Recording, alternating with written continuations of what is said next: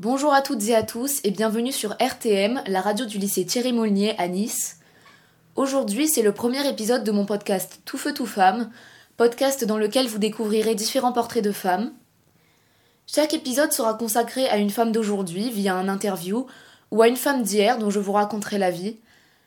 Et bien que mon podcast soit dédié aux femmes, il ne s'adresse pas qu'à elles, puisque le féminisme commence là, à savoir que les hommes peuvent être aussi féministes que les femmes.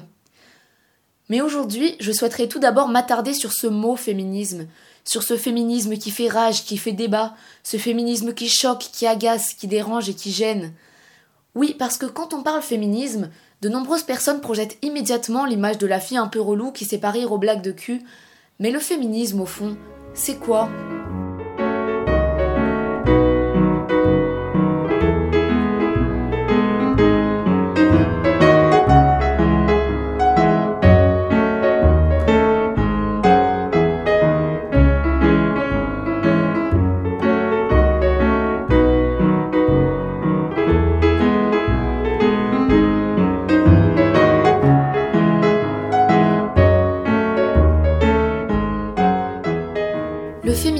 C'est tout d'abord le combat mené pour parvenir à l'égalité homme-femme, ou mieux, pour parvenir à l'idéal de l'équité homme-femme.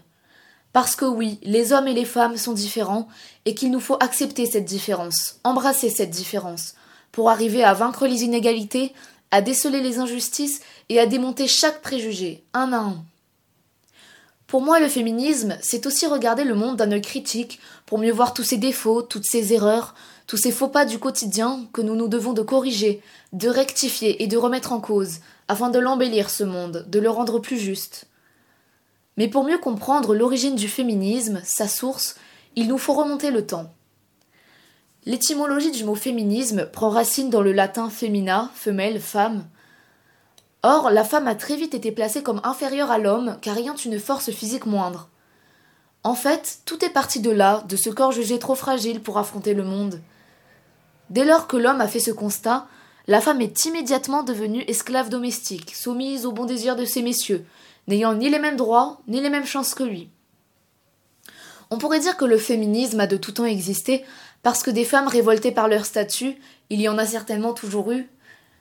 Mais le mot lui-même apparaît en France au XIXe siècle pour désigner une doctrine qui propose d'étendre le rôle des femmes dans la société.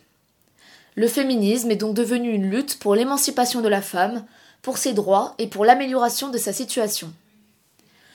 En France, les premières idées de libération naissent au siècle des Lumières, période propice à la réflexion, à la remise en question et au changement, puisqu'il s'agit du siècle des philosophes et de celui de la Révolution française. Peut-être avez-vous entendu parler de la Déclaration des droits de la femme et de la citoyenne d'Olympe de Gouges, rédigée en 1791 comme une critique de la Déclaration des droits de l'homme et du citoyen, qui énumère des droits ne s'appliquant qu'aux hommes, Bien évidemment, cette déclaration ne sera pas adoptée. Mais ce n'est que lors de ce qu'on va appeler la première vague féministe, qui s'étale du milieu du XIXe siècle au milieu du XXe, que les choses vont réellement commencer à changer, surtout en Europe et en Amérique, où les femmes vont enfin obtenir le droit de vote. En France, le droit de vote est accordé aux femmes le 21 avril 1944. Dans les années 1960 va avoir lieu la deuxième vague féministe, marquée en France par le mouvement de libération des femmes, le MLF, par la libération de leur sexualité et par l'avancée considérable de leurs droits. On peut citer le droit à la contraception grâce à la loi Neuwirth de 1967 ou encore le droit à l'avortement sans condition grâce à la loi Veil de 1975. Des Lumières jusqu'au mouvement MeToo, la condition des femmes s'est nettement améliorée, notamment en France, bien que de nombreux pays dans le monde s'avèrent encore très fermés face à la cause féminine. Rien n'est acquis et il reste encore un long chemin à parcourir avant de parvenir à l'équité homme-femme.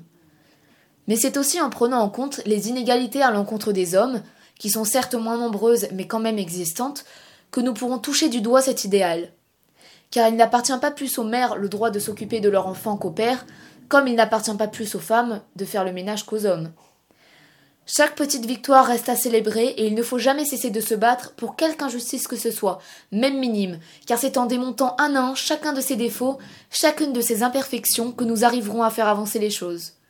Alors n'attendez plus, soyez féministes.